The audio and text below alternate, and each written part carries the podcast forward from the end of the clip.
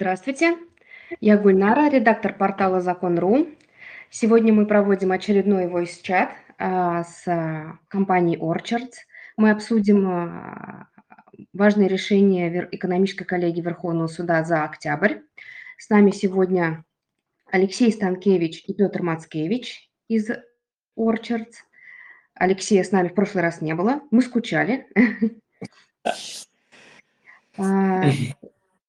Мы записываем наш а, voice-чат, поэтому если вы не сможете его прослушать до конца, а, можете потом переслушать э, на нашем подкасте. Мы ссылки выложим. Эм, у нас сегодня по плану четыре дела. Мы, о них, мы их анонсировали у нас на портале Закон.ру. И первый из дел, которые мы обсудим, это дело об иностранном страховщике. Правильно? Эм, да, это дело об иностранном страховщике. Да, уважаемые коллеги, добрый день. Э, Петр, подождите секундочку. Да, Гульнара, спасибо большое за очередное приглашение. Очень рады всегда работать с законом РУ. Вот, нам приятно, простите, что не было в прошлый раз, а, исправлюсь. Нам сегодня с Петром Маскевичем также будет помогать юрист Елизавета Террасян, поэтому мы вот такой командой сегодня, уважаемые коллеги, а, поработаем. А, итак, первое дело об иностранном страховщике. Петр. Угу. Да, коллеги, еще раз добрый день. Дело данное интересно тем, что оно поднимает вопрос о а, компетенции а, арбитражных судов а, в спорах с иностранцами. И вот какие здесь ключевые обстоятельства. Российская компания заключила договор о поставке определенной продукции с, китайским, с китайским производителем. Доставка осуществлялась по морю в а, порт Новороссийск. А, и при этом, согласно практике, распространенный груз, естественно, страховался, и страховщиком выступала также китайская компания, которая выдала в пользу российского покупателя а, страховой полис. По итогам поставки вы выяснилось, что товар был с недостатками, и э, российская компания захотела получить страховое возмещение со страховщика. И здесь возникает вопрос о том, а в какой суд обращаться, в российский или в китайский. А, и а, традиционно, да, в российский суд можно обращаться, если у нас э, по общему правилу либо компания находится в России, ответчика, либо а, есть э, филиал, либо каким-то иным образом отношения тесно связаны с Российской Федерацией. Так вот, э, собственно, вот эти вопросы и выясняли нижестоящие суды, и, по их мнению, никакой тесной связи с Российской Федерацией здесь не было. Почему? Потому что отношения возникли из договора страхования. А, в страховом полисе ничего про российское право сказано не было. А место исполнения обязательства э, также не указано, с чего нельзя было сделать вывод о том, что место исполнения денежного обязательства было на территории Российской Федерации. Ведь это же договор страхования, не договор а, поставки груза. Да, поэтому это вот самостоятельные отношения, которые с Российской Федерацией никак не связаны. Поэтому э, суды посчитали, что нужно судиться в Китае. А, но Верховный суд на самом деле, можно сказать, что это уже некий тренд. Он развивает свою а, практику, свои прошлые разъяснения, а, которые максимально широко толкуют понятие тесной связи. А, вот э, здесь цитируется и положение закона, и постановление пленума номер 23, который как раз эти вопросы регулирует, а, и там обращалось внимание, да, что даже вот все те случаи, когда можно судиться в России, они все так или иначе связаны с тесной связью, да, и перечень вот этих случаев, когда можно обращаться в российский суд, а, они являются неисчерпывающими. А, и надо сказать, что здесь Верховный суд говорит о чем? Почему здесь была тесная связь? А потому что договор страхования тесно связан с договором перевозки груза.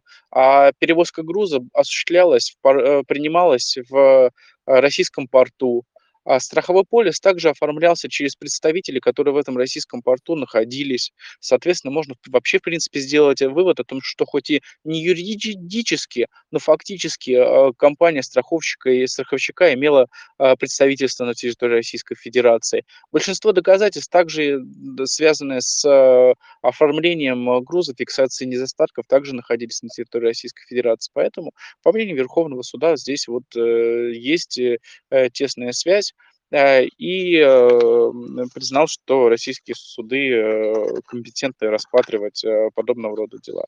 Вот хочу сразу обратить внимание, да, что вот я уже сказал, что это некий тренд, а, обращу внимание, было вот в прошлом году а, очень похожее определение э, коллегии от 9 декабря 2022 года, а, номер 302 ЭС 22 161 35.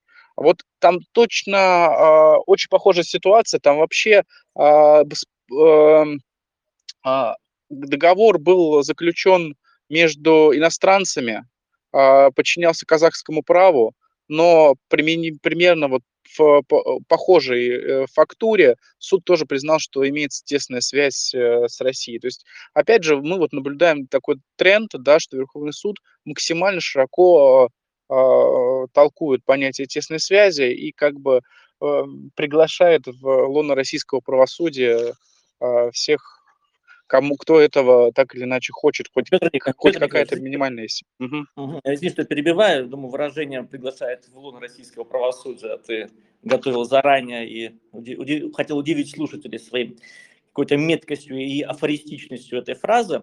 Но а, по этому кейсу, уважаемые коллеги, что я хочу спросить у Петра. То есть у нас э, по этому делу э, ключевой момент в том, что сам страховой случай произошел в порту Новороссийске. Вот у меня поэтому вопрос к Петру, э, как к процессуалисту выдающемуся. Если бы у нас страховой случай произошел на территории, предположим, вдоль африканского континента, поскольку груз шел морем, вот в этом случае у нас тоже бы суд увидел тесную связь, если локализация доказательств была где-нибудь в ЮАР, и страховой случай был бы в ЮАР, и все обстоятельства были бы в ЮАР то у нас также бы э, российские суды приняли к производству это дело к себе. Как ты ну, ну, Алексей, вот здесь как раз и Верховный суд, э, как бы мотивируя свой вывод, говорит, что наличие тесной связи определяется применительно конкретным обстоятельствам. Да, ну, все-таки вот, некое... Если бы обстоятельства были вот так, как ты думаешь? А, если, ну, просто как если я бы... увидел акт, то есть я увидел его, что здесь моментом был факт страхового случая, что э, дело произошло в Новороссийске, и э, поэтому рассматриваем в России. Но если бы страховой случай и вся необходимая с этим документальная работа была бы за пределами России, но неужели бы и в этом случае суды э, настолько широко трактовали? Ну, просто твое мнение ну, э, пластилиновости и э, гутоперчивости границ тесной связи.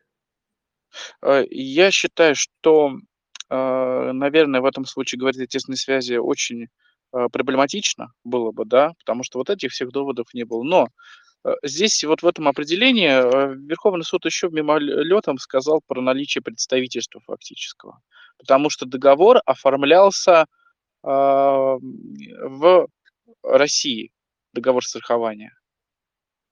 Вот, то есть полис выдавался кем-то в Российской Федерации. А, и вот этого уже считается достаточным для того, чтобы предъявлять иск в России. Поэтому э, я думаю, что найти возможность, чтобы обосновать э, компетенцию российских судов, здесь тоже можно было. А как складывается практика, когда суды отказывают при занятии естественной связи? Что, неужели, вот что, что они говорят? Ну, на самом деле, когда, вот э, практика складывается таким образом, Верховный суд вот ее направляет, что если хоть какое-то отношение к России есть, то можно судиться в России. Вот я бы вот так это резюмировал.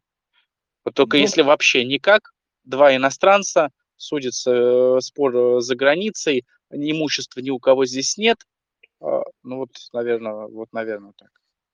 В таком в таких случаях. Понятно. Э, Гульнар, думаю, перейдем к следующему делу. Да, давайте перейдем к следующему делу. Единственное, я вначале а, забыла сказать нашим слушателям, что если кто-то из них захочет а, кратко прокомментировать, кратко высказаться по делу, можно поднять руку, нажать соответствующий значок, и мы постараемся дать слово. Вот. А теперь давайте перейдем ко второму делу. Это дело об, насколько я понимаю, основаниях для исключения из корпорации. Да, очень, э, коллеги, э, очень важное для практики дело, потому что мы э, тут сейчас наблюдаем за изменением тенденций, появлением там, нового направления в, в том числе корпоративных конфликтов. Поэтому, конечно, на, именно на это дело нужно там, обращать внимание, использовать его, поскольку оно во многом является а, практикообразующим, в том числе для там, всех споров, связанных с корпоративным конфликтом. Это очень, очень, очень важное дело. Обратите себе, запишите в блокнотик, в такую в короткую памятку. Это дело, конечно, нужно, нужно изучать вдоль поперек. Петр. Да, а, коллеги, э, дело номер э, А08 119.02 дробь 2021 определение у нас от 10 октября 2023 года. А, господин а, Нурахметов предъявил иск Сорокину об исключении из числа участников общества Югонс Агро. А, чем это было мотивировано? Видимо, между ними был заключен договор купли-продажи доли. Нурахметов продал ее а, Сорокину, но потом предъявил иск о расторжении этого договора, купли-продаже доли и возврате в свою пользу доли в размере, в размере 77%, признание за ним права на эту долю. А, состоялось решение суда, которым было признано а, право Нурахметова на долю, то есть получается, что судом было признано, что у него он становится мажоритарным акционером снова. Естественно, у нас решение суда состоялось, но оно еще не вступило в законную силу, поэтому еще нельзя изменить э, э, информацию в реестре, да, и как бы юридически пока еще право собственности, вернее, право на долю еще не возникло. И пользуясь этим обстоятельством, а, другой участник а, принял решение о том, что вот это общество будет участвовать в другом обществе, а, и в качестве вклада в уставный капитал своего дочернего общества будут переданы 17 э, земельных участков а, по существенно заниженной стоимости. Тут вот, исходя из обстоятельств дела, стоимость, стоимость была занижена э, примерно в 6 э, раз. И надо понимать, что вот эти земельные участки, это был основной актив э, общества, э, за, используя которых, которые общество получало э, прибыль. Э, и э, что здесь еще э, важно? А, до этого а, Нурахметов предъявил иск о признании недействительными сделок по передаче в выставленный капитал вот этих земельных участков, и э, суды согласились до доводами истца, признали сделки недействительными и возвратили все имущество обратно в э, общество. То есть к моменту рассмотрения дела об исключении участника из общества фактически вот эти негативные последствия уже были устранены. Общество опять получило э, земельные участки в свою собственность обратно. А, и, естественно, нижестоящие суды, ориентируясь на прошлую судебную практику, которая говорит о том, что а, исключение из общества является максимально строгой мерой ответственности, которая допускается в исключительных обстоятельствах. Она не может служить средством а, разрешения корпоративного конфликта в обществе, когда у нас оба участника допускают тем или иным образом э, необдуманные, нерациональные действия, а, и в иске отказали. И надо сказать, что Верховный суд, вот уже получается, это за а, три месяца, это второе определение об исключении участников из общества. Я вот сразу скажу, дам реквизиты. Определение 28 августа 2023 года, номер 305 ЭС-22, 28611. Тоже э, иск об исключении э, из числа участников общества. А, мотивировка и э, аргументация у Верховного суда там и там примерно одинаково, различаются несколько только обстоятельств. Так вот, в этом деле что суд говорит? А, довод о том, что при наличии корпоративного конфликта нельзя исключать участника из общества, это неправильный аргумент. Э, это не является самостоятельным основанием для отказа э, в иске. Второе, что э, возмещение ущерба фактическое или э, устранение негативных последствий от совершения противоправных действий другого участника э, тоже не является самостоятельным основанием для отказа в иске. И Верховный суд говорит, вот такие очевидно противоправные действия другого участника, направленные на вред общества, они его дискредитируют. И, э, очевидно, эти действия создали ситуацию, при которой общество не могло нормально работать, осуществлять свою деятельность, ради которой оно было создано. И поэтому вот такое правонарушение делает невозможным сосуществование вот этих двух участников в этом обществе, невозможность договариваться и вообще каким-либо образом э, далее э, совместно действовать. Поэтому иск в такой ситуации э, может быть удовлетворен. Вот, собственно, какая позиция Верховного суда. Э, и опять же мы видим, что складывается определенный тренд, практика э, по этому вопросу меняется. И очевидно, что раньше э, крайне редко, когда суды исключали участников из э, обществ, а, но теперь очевидно, что вот с посыла Верховного суда мы таких и дел будем видеть э, больше, и а, решение об исключении тоже будет, будет да, больше. Уже, добавлю к, э, там, к выступлению Петра, вот ключевой момент этого дела, то, что вред был устранен.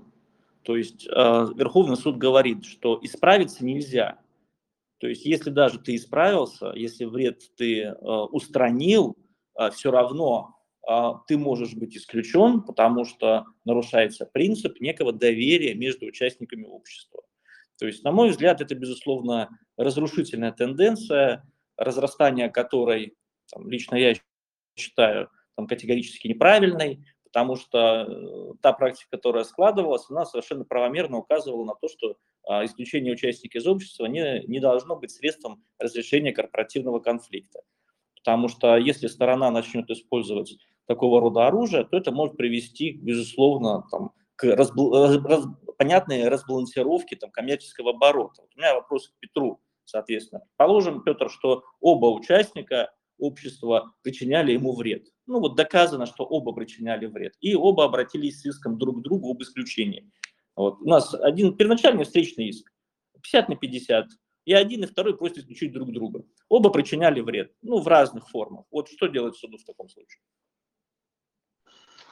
Алексей, ну, мне кажется, что э, вопрос э, такой, который требует уточнения, потому что э, вот мы в обоих делах Верховного суда по исключению мы видим очевидную э, фактуру, где у нас э, очевидно один из участников совершал такие действия, которые делали невозможным а, функционирование общества, извлечение прибыли.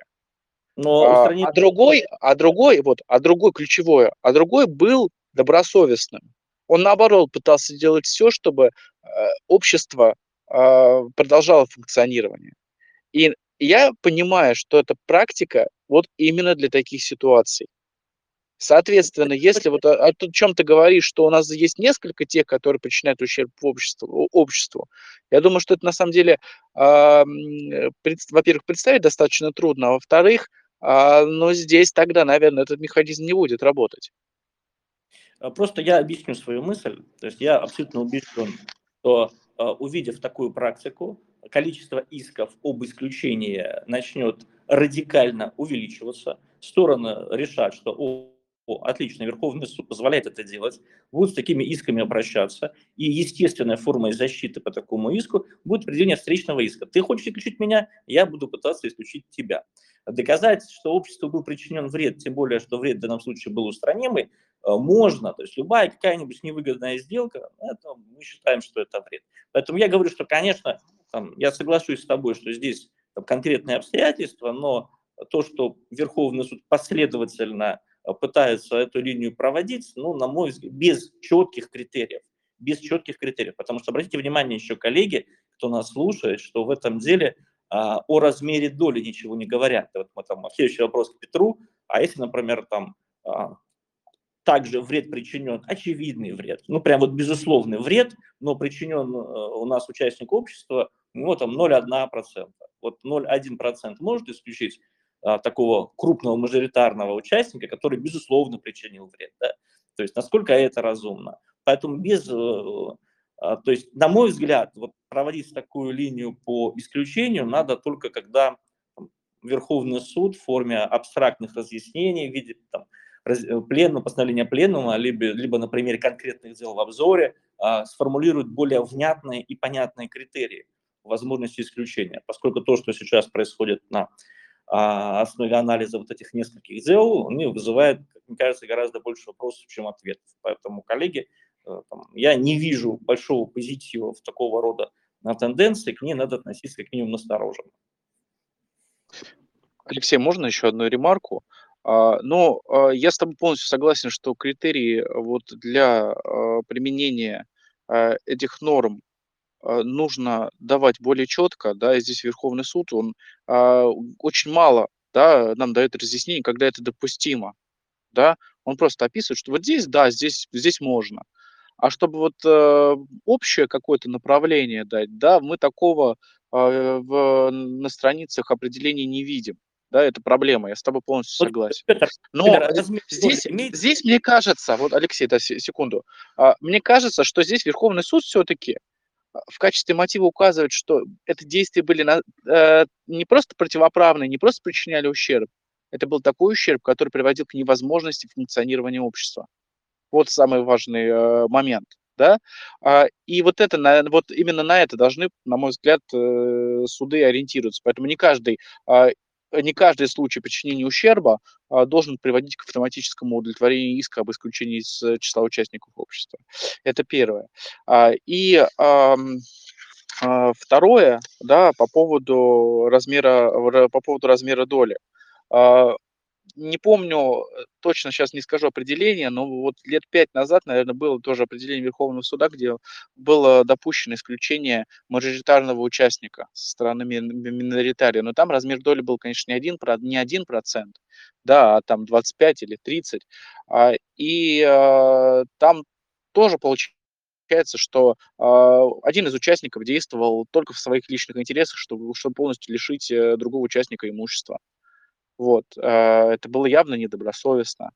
А, и а, еще вот буквально две, две реплики, реплики. У нас настолько много всяких разных корпоративных конфликтов, которые невозможно разрешить. Они продолжаются годами, десятилетиями. И это не, совершенно нездоровая ситуация. Из нее должен быть какой-то выход. И поэтому я бы не стал говорить, что вот э, если есть корпоративный конфликт, то точно нельзя исключать. Может быть, это единственный способ для того, чтобы разойтись сторонам, потому что при исключении участник все равно свою стоимость действительной доли получит. Его же не просто так изгоняют из общества. Вот поэтому, на мой взгляд, э, практика э, во многом оправданная. Единственное, что, конечно, Верховный суд должен давать более четкие критерии, указано на то, что это не в каждом э, деле э, возможно. Петр, очень-очень э, рад твоему позитивному настрою. Я же просто продолжаю думать, что все-таки этот инструмент, не дай бог мы вернемся к практике рейдерских захватов на основе этого инструментария. Но э, в любом случае, там, смотрим за практикой, коллеги, смотрим за тенденциями, дело важное, следим за ним. Гульнара, мы переходим к следующему делу. Будем надеяться, что в практике рейдерских захватов мы все-таки не вернемся. А, Алексей, так, может быть, кто-то из слушателей, кто-то хочет высказать да, или вопрос задать, да, потому что дело важное. Спросить у слушателей, есть ли какие-то реплики, комментарии. Ну, видимо, нету, тогда перейдем к следующему делу. Это дело об убытках за жадность. А, да, коллеги, еще раз добрый день. Приступим к спору по вопросу, может ли арендатор искать региональных властей убытки в виде уплаченной арендной платы на землю. А, дело номер А46, 1071, дробь 22. Определение Верховного суда там одно. Соответственно, ситуация была следующая. А, общество арендовало у департамента муниципальную недвижимость. И в порядке 159 закона заявила департаменту о своем намерении осуществить свое преимущественное право на приобретение этой недвижимости в собственность. Направила соответствующее заявление в департамент, собрала нужную документацию. Департамент дал положительный ответ и сказал, что здорово, общество, вы можете получить эту недвижимость в собственность. Однако на этом процесс остановился. Согласно этому закону, 159 РЗ, а, департамент был обязан осуществить денежную оценку этого недвижимого имущества и направить э, проект договора купли-продажи. Причем процесс реализации составлял не более месяца. Однако процесс застопорился более чем на два года.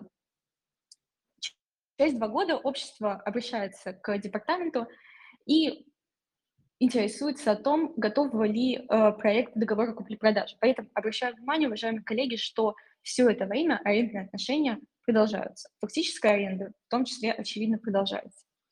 Департамент э, отвечает обществу, что на данный момент все еще проводится экспертиза, оценивается стоимость недвижимого имущества.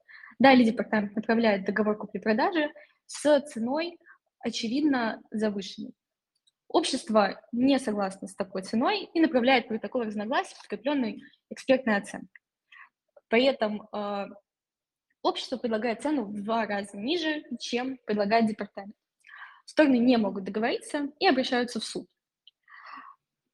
Суд определяет, что цена департамента выше рыночной в три раза. Суд проводит э, судебную экспертизу и, соответственно, устанавливает цену объекта. Также этим же решением в этом же деле суд э, понуждает департамент заключить договор купли-продажи с обществом. Обращаю внимание, что по цене в три раза ниже, чем по той цене, которую предлагал департамент. Общество приобретает недвижимое имущество и осознает, что за все то время, пока длилось какие-то переговоры и вообще, в принципе, процесс заключения договора купли-продажи, общество уплатило около 5 миллионов излишнюю выплаченной арендной платы. Соответственно, общество обращается с иском о взыскании убытков, возникших в результате незаконного уклонения департамента от заключения договора купли-продажи. Соответственно, суд первой инстанции встает на сторону общества и констатирует, что департамент должен был осуществить свои обязанности в срок, указанный в законе. Тем не менее, апелляционная инстанция не соглашается с первой инстанцией, ее же поддерживает кассация. И суды говорят о том, что общество самостоятельно содействовало возникновению его убытков, поскольку в течение двух лет общество в точности также поддерживало арендные отношения и не обращалось к департаменту с вопросами о реализации процесса по согласованию договора купли-продажи. Однако Верховный суд э, не соглашается с судебными инстанциями и направляет дело на новое рассмотрение ввиду следующего. Верховный суд отмечает, что реальный ущерб общества возник в связи с тем, что своевременно орган государственной власти не исполнил свои обязанности, связанные с приватизацией арендованного имущества. Соответственно, если бы применялся иной подход, установленный апелляционным, э, апелляционным судом и судом кассационной инстанции, такой подход позволил бы органам публичной власти неправомерно отказывать в выкупе имущества при отсутствии на то законных оснований. И таким образом оспаривание заинтересованными лицами увеличило бы срок э, согласования договорных условий. И тогда у, обще... у добросовестных арендаторов возникало бы еще больше убытков, а публичное образование намеренно затягивали бы процесс, в том числе на время судебного разбирательства, и таким образом э, арендная плата должна была быть бы уплачена в еще большем объеме. Э, такое дело вынес Верховный суд, в моем понимании, абсолютно справедливое э, дело, более того, абсолютно соответствующее судебной практике. Изучив судебную практику по данному вопросу, в подавляющем большинстве случаев, особенно в практике Московского округа, э, суды поддерживают добросовестных арендаторов, которые пытаются заключить договоры купли-продажи по 159 закону с публичным образованием. Коллеги, какие у вас есть комментарии, мысли касательно этого дела, поскольку все-таки доводы апелляционной инстанции на самом деле также кажутся разумными? Да, Лиза, мне кажется, что, уважаемые коллеги, тут э, спасибо, Лиза, большое за э, подробный доклад. Я бы тут добавил еще вот что, что это, э, наверное, можно, вот Гульнара очень э, круто, да, коллеги, назвала это дело о жадности я бы добавил, что это может быть еще дело о стандартах разумного поведения. То есть какая была логика у апелляции и кассации? Они говорили, что а, ну не обжаловало же, общество не обжаловало, то есть общество месяцами наблюдало этот процесс имела право обжаловать бездействие публичного органа, могла как-то понудить его к тому, чтобы совершить действие. Нет, сидели спокойно, наблюдали, пока там увеличивается стоимость. И вот э, Верховный суд говорит, нет, стандарты разумного поведения добросовестного участника не предполагают понуждение публичного органа к чему-то. То есть разумно просто сидеть и ждать. То есть не, нельзя ставить вину в общество то, что оно не побежало с иском, не возбудило дело, не написало жалобу. Это исключительно проблема государственного органа. Он должен сам действовать добросовестно, его не нужно пинать, он должен сам э, поступать так, как требует закон. Поэтому вот здесь вот этот такой стандарт разумного поведения общества, мне кажется, в этом деле очень выпукло и очень правильно судом Верховной а, инстанции прокомментировано. И, конечно, это дело тоже можно служить как ориентиром, потому что очень часто наши публичные органы любимые защищаются тем, что, ну, вы сами что-то не сделали, да, участник. Нет, участник ничего делать сам не должен, государственный орган должен разумно исполнять свою публичную функцию. Да, коллеги, можно буквально тоже еще один момент? Вот э, на самом деле это такая, это дело методичка вот по данного рода делам, потому что таких споров очень много, и надо сказать, что а, у нас э, часто ругают судебную систему о том, что а, в подавляющих большинстве случаев а, они встают на сторону, суды встают на сторону государства. Вот если посмотреть на данную категорию дел, то здесь как раз наоборот, мне кажется, что может быть а, в некоторых случаях э, госорган является заложником э, процедуры, да, и получается, что а, не всегда он может а, оперативно реагировать, оперативно заключать договоры. А в итоге э, проводят оценку, эта оценка оспаривается, оказывается, что она сильно завышена, а госорган виноват, что она сильно завышена, если эксперт так посчитал. А судебная практика исходит из того, вот исходя из этого определения, что все равно госорган должен возмещать в этом случае убытки, потому что вот э, э, он предложил такую цену высокую. Поэтому мне кажется, что здесь вот как раз вот тот пример, когда у нас э, в спорах с государственными органами э, как раз э, предприниматели защищаются очень даже неплохо. Гульнара, мы, мы закончили хвалить наш судебный по этому делу. А, никто, у, у кого-либо из слушателей есть вопросы, комментарии, реплики? Ну, раз нет, тогда переходим э, к последнему в сегодняшнем плане делу. Это дело о компенсации расходов при административном преследовании. Да, коллеги, а, приступим к обсуждению дела, назову номер определения 305 ИС 19 22 493 50. Ситуация дела о банкротстве. Кредиторы а, подали в Росреестр жалобу на действие, бездействие конкурсного управляющего в Росреестр. Соответственно, Росреестр инициировал административное расследование, однако э, прекратил производство по делу, поскольку не увидел наличие состава административного правонарушения. Поэтому э, арбитражный управляющий э, заявил в рамках дела о банкротстве требования о взыскании убытков на оплату юридических услуг и компенсации морального вреда. Поэтому обращу внимание, что иск был заявлен не к казне, не к Росреестру, а именно к кредиторам, подавшим жалобу. А, суд первой инстанции удовлетворил иск, апелляционная и кассационная инстанции не заняли противоположную позицию, удовлетворение было отказано. А, при этом обращу внимание, что а, апелляционная инстанция ссылалась на пункт 26 постановления Пленума от 24.03.2005 года номер 5 Пленума Верховного Суда, а, в котором указано, что в случае отказа в привлечении лица к административной ответственности этому лицу подчиняется ВАИ в связи с расходами на оплату труда лица, оказывающего юрпомощь. Эти расходы возмещаются в качестве убытков.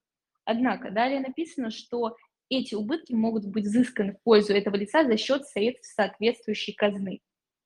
Арбитражный управляющий обращается к кредиторам, заявившим жалобу. А, на основании этого арбитражный суд и апелляционные инстанции отказывают удовлетворении. Однако Верховный суд не соглашается с э, вышеназванными инстанциями и говорит о том, что в отсутствии в КОАП специальных положений о возмещении расходов лиц, в отношении которых дела по КОАП были прекращены по реабилитирующим основаниям, э, будут возмещаться э, расходы в виде убытков. У нас есть пробел в КАПе, мы возместим вред э, в качестве убытков. При этом далее судебная коллегия говорит о том, что при этом в связи с тем, что кредиторы были инициаторами возбуждения дела о привлечении к административной ответственности арбитражного управляющего, они должны возместить убытки и в том числе компенсировать моральный вред арбитражному управляющему как физическому лицу. Дело на самом деле действительно неоднозначно. А, осуществив поиск судебной практике, я, к сожалению, не нашла похожих кейсов. Все дела заключаются э, похожие, они выглядят следующим образом. Лицо обращается к казне, к государственному органу, осуществлявшему преследование. К лицу, инициировавшему такое преследование, соответственно, не обращаются. И вообще, в принципе, такое обращение представляется э, взыскание убытков с лица, направившего жалобу, представляется несколько нецелесообразным. То есть каждый раз, когда лицо имеет какие-то сомнения о наличии либо отсутствии административного правонарушения, либо любого иного, мы должны это учитывать. А, таким образом, каждый должен несколько раз подумать, а не буду ли я потом а, нести гражданскую правовую ответственность перед лицом, в отношении которого я так, а, такие сомнения имею. Коллеги, что вы думаете на этот счет, поскольку дело вот действительно кажется неоднозначным? А, но, э, Лиза, тут я с тобой не соглашусь. Дело мне кажется однозначным, поскольку я просто категорически не согласен э, с этой позицией, которую Верховный суд высказал. Я не понимаю, э, зачем это нужно сделано, делано, потому что у нас там, абсолютно прокредиторская история в процессе и ну, в банкротстве, и мы тем самым останавливаем кредиторов от жалоб на арбитражного управляющего – таким барьером, что ему эта жалоба может причинить нравственные страдания. То есть, ну вот у нас, mm-hmm. вот, то есть защищать, вот именно нужно арбитражных управляющих. То есть uh-huh. у нас а, арбитражный процесс, миллионы исков, миллионы судов, а, люди судятся, любой иск так или иначе причиняет нравственное страдание, любая жалоба причиняет нравственное страдание. Давайте мы выберем конкретную категорию арбитражных управляющих, и именно им а, их будем защищать от морального преследования со стороны кредитора. Когда вся система выстроена на том, чтобы дисциплинировать арбитражного управляющего, чтобы понуждать его, поскольку такая щепетильная и чувствительная тема, как банкротство, и вот защищать арбитражного управляющего не просто через возможность взыскивать э, расходы, но еще и моральный вред в его пользу. Мне кажется, это очень странным, нелогичным. Я очень надеюсь на то, что это дело не Э, предполагает какую-то тенденцию, это что-то разовое, это что-то вот, ну, мы, наверное, ну, то есть определение суда не дает нам возможности там, погрузиться глубоко в материалы дела, и я очень надеюсь, что там материалы дела действительно сформированы, ну, выглядят сформированы таким образом, что вызывает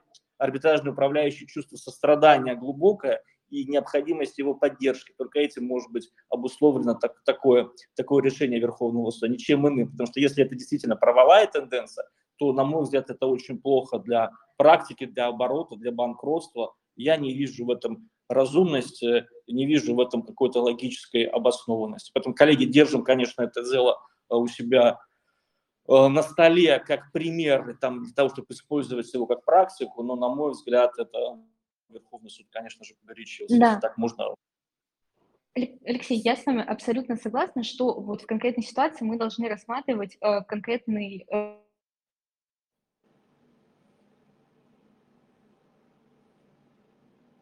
Елизавета куда-то пропала. Да, Елизавета. Елизавета, мы не слышим тебя. А сейчас? А, да, так лучше, да. Ага. Были а, какие-то перебои со связью, и ага. часть фраз а, пропадала. Я абсолютно соглашусь с Алексеем, а, однако беспокоит а, такая ситуация. Не создаст ли это определение общее правило? То есть, ладно, мы понимаем ситуацию арбитражных управляющих и, возможно, недобросовестное действие кредиторов в банкротном процессе. Что будет с остальными, в том числе не банкротными делами? Не создаст ли это какое-то ненужное обороту вообще в принципе правила? Да, тут э, все, э, все озабочены. Ну, в общем, коллеги, наблюдаем, как говорят, да, наблюдаем, смотрим за этим направлением. Ну, в общем, дело действительно важное. Мне кажется, вот сегодняшний, каждое из сегодняшних дел наших, которые мы сегодня обсуждали, так или иначе, это дела важные, прорывные и требующие там особого детального анализа дополнительно. Гульнара, с нашей стороны все. Мы вроде все обсудили, уложились в тайминг. Да, в тайминг уложились. Эм, э, если у слушателей э, есть какие-то комментарии, реплики, можем дать слово. Ну, раз никто не хочет высказаться, тогда я напоминаю, что сегодня мы а, обсудили практику экономической коллегии э, за октябрь. С нами были Алексей Станкевич, Петр Мацкевич и Елизавета, фамилию, простите, не, за- не записала, Давай. а, из фирмы Orchards. Да. Спасибо, Елизавета, за участие.